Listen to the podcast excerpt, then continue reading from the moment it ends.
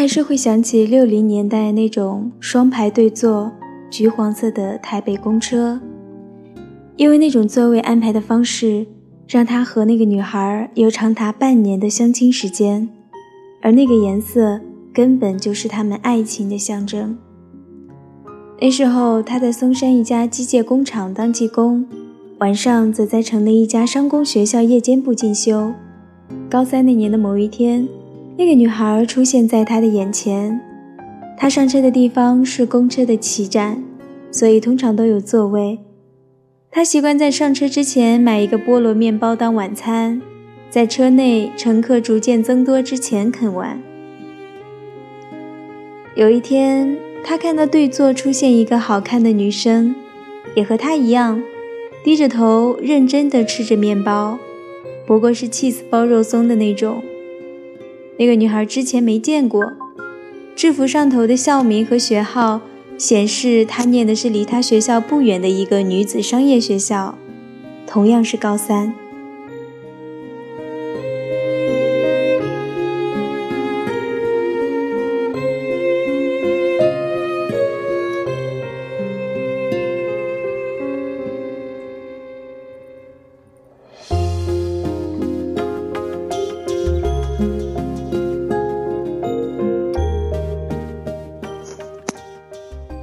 孩忽然间也察觉他的存在吧。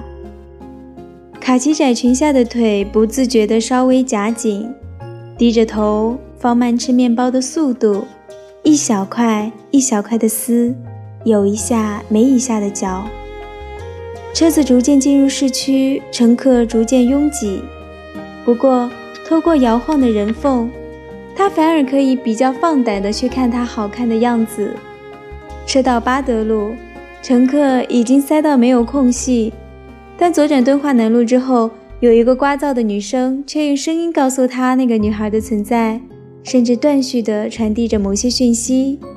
那女生应该是他的同班同学，说：“好羡慕你哦，现在每天都可以有位子坐，可以先睡一下。第一天习不习惯？电话会不会很多？”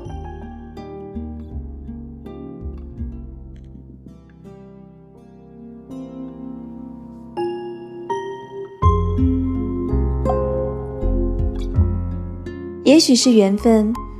当晚，他一上车就看到被挤在人群里的他，在车长不断的说“请往里面走”的催逼下，最后他就停留在他的身边，近到可以看到他脸上几个可爱的雀斑。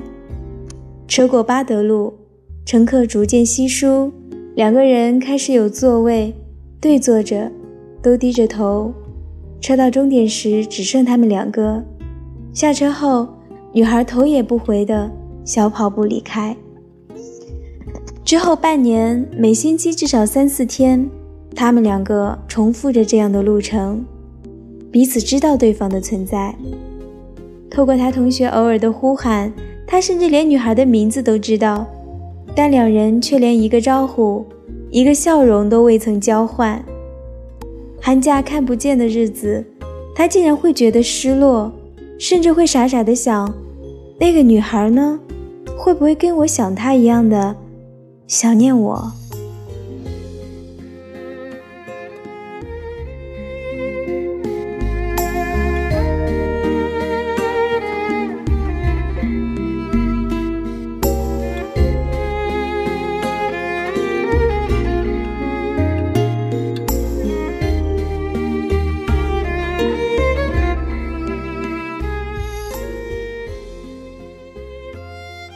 天气转暖后的某一天，在拥挤的车子里，他听见那个聒噪的同学说：“啊，木棉花都开了。”然后他听到那个女孩说：“我好喜欢木棉花，觉得它好男人。”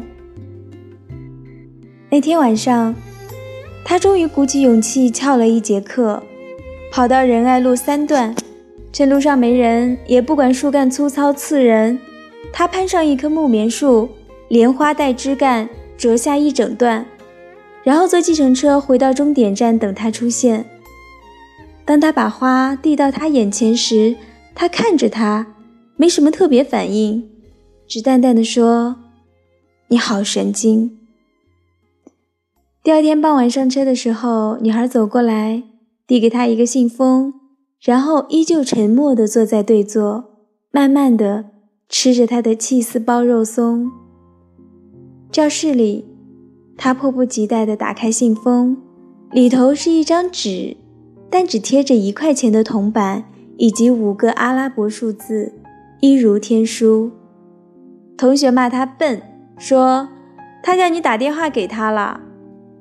第二天他打了，是一家木材加工厂的总机。他说：“请帮我接某某小姐。”之后。总机竟然一阵沉默，然后是他的声音说：“我以为你不懂我的意思。”又一阵沉默之后，他才听见那个女孩有点哽咽地说：“你知道吗？寒假的时候，好几次，我竟然会在上课的时间跑去搭公车。那个时候我就知道，我完了。”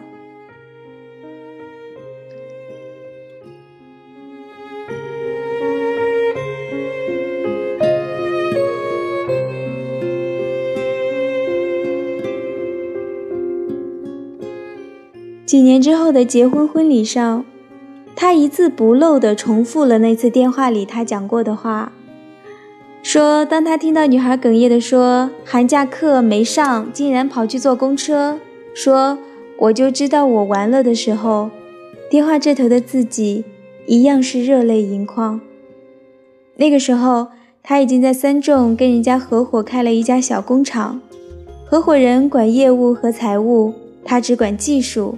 他说：“他只知道没日没夜的忙，可是连续两年，合伙人都跟他说，工厂并没有赚到什么钱。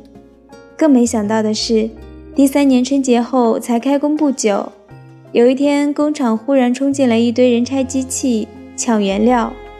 原来合伙人开出去的支票陆续都跳票，工厂登记的负责人和支票出票人的名字都是他，所以。”因违反票据法进了监狱的人，当然不会是开票的合伙人。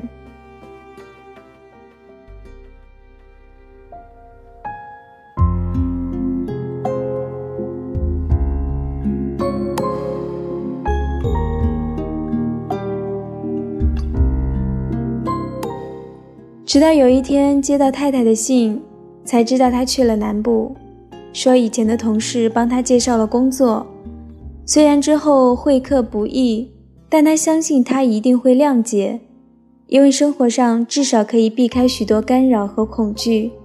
他要他忍耐，要他坚强，说：“我和他都在等你回来。”他是谁？第二张信纸上有答案，上头贴的是一张超音波的图像，以及太太简短的说明。医生说他是男生。因为有这个，纸上画着的箭头指向图线上一个被红色圆珠笔穿起来的小小的、凸起的暗影。出狱的时候，孩子已经两个月大。他说他第一次记得抱着孩子和太太走在南部某个城镇黄昏的小路上时，路旁的木棉花正在盛开。太太从地上捡了一朵给孩子看。喃喃地跟孩子说：“要记得，有这个才有你哦。”事到如今，他说，偶尔他还会想起那天黄昏太太的声音和表情。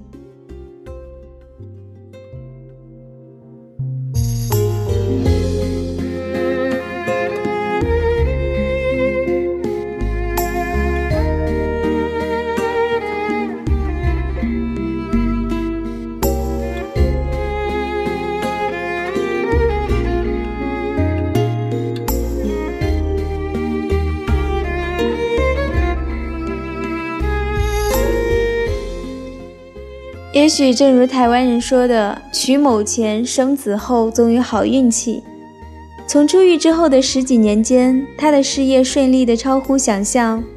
孩子初中毕业那年，他已经有能力在美国买房子，并且让太太陪着孩子在那儿就学。太太虽然经常不在，他也不曾出轨，直到那一次。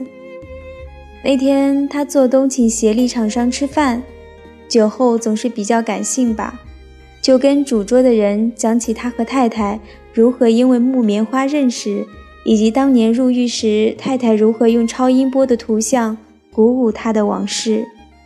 之后，他载着几个厂商回他们住宿的饭店，路过仁爱路，恰巧又是木棉花的季节。一个南部来的女老板忽然说。要是现在你有喜欢的人，大概也没有体力爬树摘花了吧？他说他二话不说，车子往路边一靠，有点勉强的爬上树，连花带枝干折了一段，在众人的话笑声中递给那个女人。一个多月后的某一天，他接到一封信，信纸上粘着一个一块钱的硬币，一个电话号码。以及另外四个类似分机的数字，他打过去是饭店，那四个字是房间号码，接电话的是那个南部的女厂商。在床上，女人说先生几年前车祸过世了，他承接他的生意，说很辛苦，也很寂寞。两三个月后。同样的女人寄来另一封信，信纸上贴着另一张超音波输出的图像，说：“他是你的，不过请放心，我没有要你负责的意思。他的父亲是谁？也许在很久很久之后，我才会跟他说，更也许这一辈子都不会说。二十多年过去了，他说。”这个不知道是否真正存在的小孩，就和木棉花一样，一直是他生命里无法去除的阴影和思念。